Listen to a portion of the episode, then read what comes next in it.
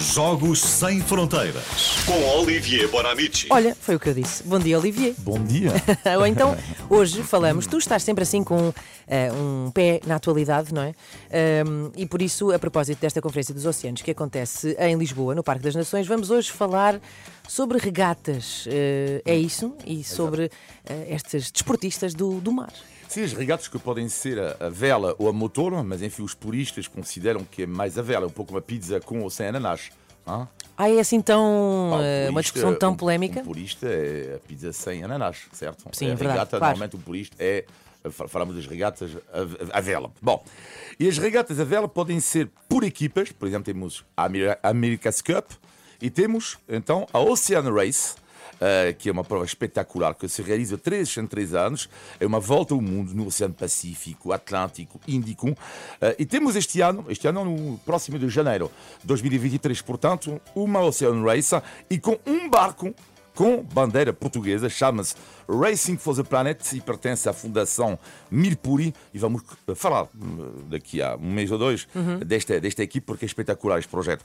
E a Mas propósito, está, está a competir? vai competir, portanto, Ok. na Ocean Race de 2023, de janeiro de 2023. Bom, como muitos portugueses já estão neste barco.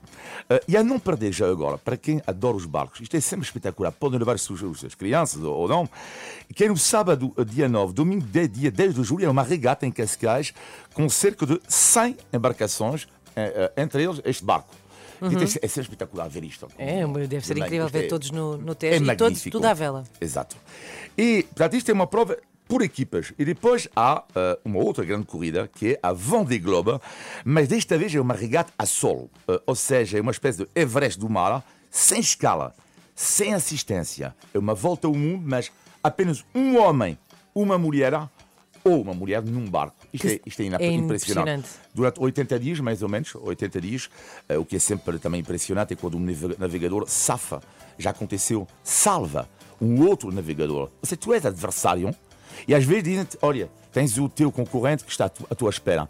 No, em 2020, um concorrente ficou 11 horas, 11 horas eh, à espera no Oceano Atlântico, num barco salva-vidas, até que o adversário, e eu acho isto super nobre, hein, o adversário que faz São as únicas pessoas que os podem ajudar, não é? Sim, sim, mas, não é, existe. mas é magnífico. E depois É extraordinário. O, o reencontro. Bom, eh, o que é fascinante também no desporto é o próprio navegador. Em França, por exemplo, são estrelas, na minha região, na China, Bretanha, eh, são mesmo estrelas. Eh, e um dia, depois vos contar uma história impressionante, conheci um grandíssimo navegador.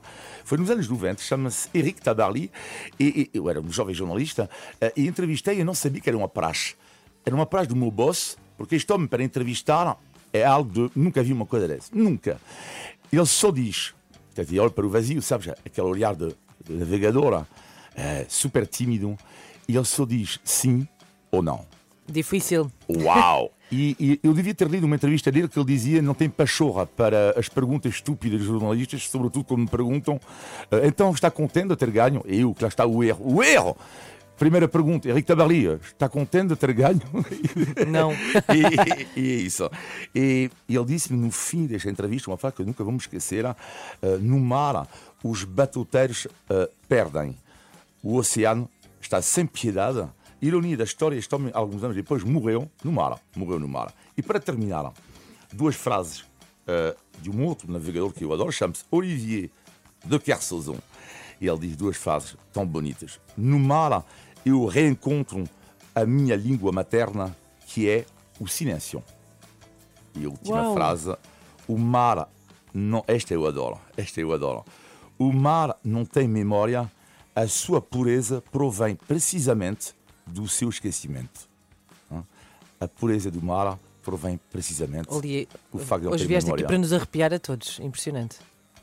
Olha, só queria saber se esse senhor depois achou as tuas, que as tuas perguntas eram boas ou não. Não, eu acho que ele considerou Odiou igual aos jovem, outros. um jornalista estúpido, mas não faz mal. Mas olha, belíssimas, belíssimas frases. Olivier, muito obrigada que- a trazer aqui então os Jogos Sem Fronteiras, sempre boas histórias à segunda e à quarta-feira às três da manhã.